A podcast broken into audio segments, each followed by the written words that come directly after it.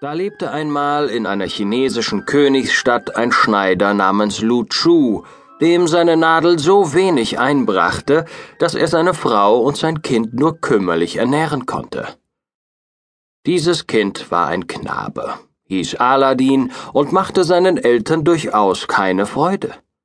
Er war ungehorsam, faul, zu boshaften Streichen aufgelegt, und als er etwas herangewachsen war, trieb er sich den ganzen Tag in Gesellschaft von Jungen seines Gelichters auf den Straßen umher.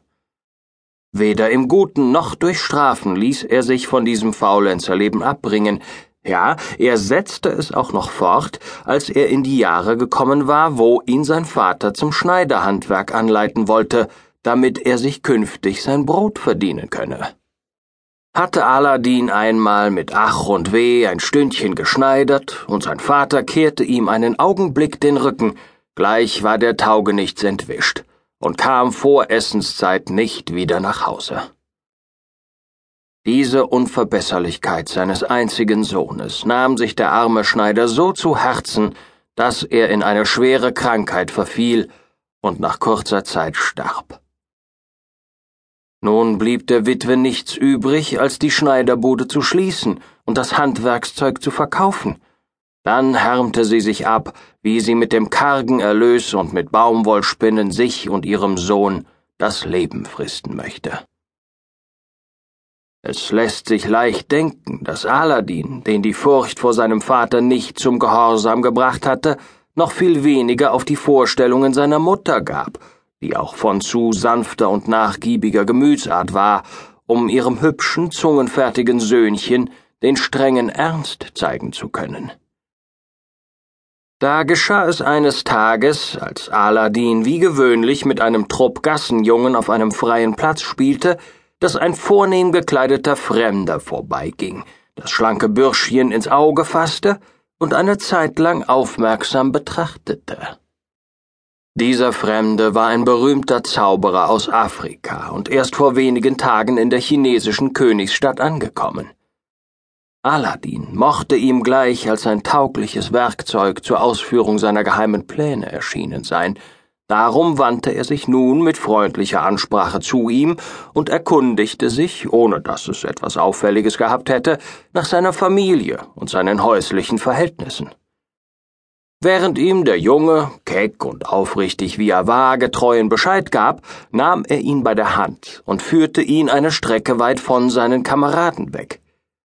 Dann umarmte und küsste er ihn und sprach unter hervordringenden Tränen Ach, wie sich das nun trifft. Dein Vater, sagst du, war der Schneider Luchu?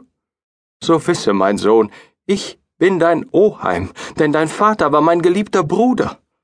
Schon viele Jahre war ich auf Reisen in fernen Ländern abwesend, und nun, wo ich endlich voll Hoffnung eines freudigen Wiedersehens hierher zurückkehre, sagst du mir, dass er tot ist. Aber du, Aladdin, du bist sein Ebenbild, und diese Ähnlichkeit in deinen Gesichtszügen hat mich richtig geleitet, als ich dich jetzt aus deinen Kameraden hervorholte. Aladdin ließ sich den stattlichen Oheim, der ihm so unerwartet zuteil geworden war, gern gefallen, zumal da der Fremde seinen gespickten Beutel zog und ihm einige Goldstücke aushändigte, die er seiner Mutter bringen sollte, der er zugleich seinen Besuch auf morgen Abend ankündigen möge.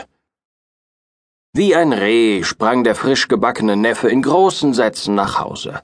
Und wie überrascht war die arme Schneiderswitwe, die von einem Bruder ihres Mannes zwar gehört, ihn aber nie mit Augen gesehen und längst tot und verschollen geglaubt hatte. Wie überrascht war sie, dass er nun plötzlich als ein reicher Mann zurückgekehrt sei. Sie benutzte eins der Goldstücke zu Einkäufen, um den verheißenen Gast angemessen bewirten zu können. Vor freudiger Aufregung tat sie diese Nacht fast kein Auge zu, und den ganzen folgenden Tag scheuerte, schmückte und rüstete sie mit emsigen Händen, um ihrer ärmlichen Wohnung einiges Aussehen zu geben. Als nun der Abend herbeikam und alles fertig war, sagte sie zu Aladdin Mein Sohn, dein Oheim weiß nach deiner Beschreibung unser Haus vielleicht doch nicht gut zu finden, geh ihm ein Stück weit entgegen und führe ihn her, wenn du ihn kommen siehst.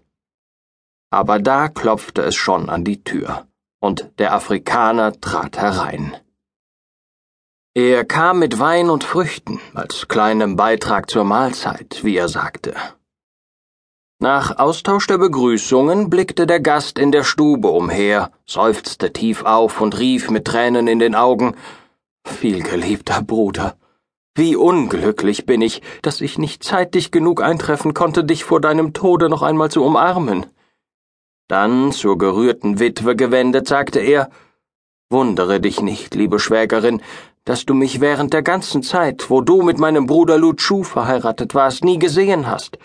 Ich reiste weit entfernt von hier, in Indien, Persien, Syrien bis nach Afrika, wo ich zuletzt in Ägypten dauernden Aufenthalt nahm.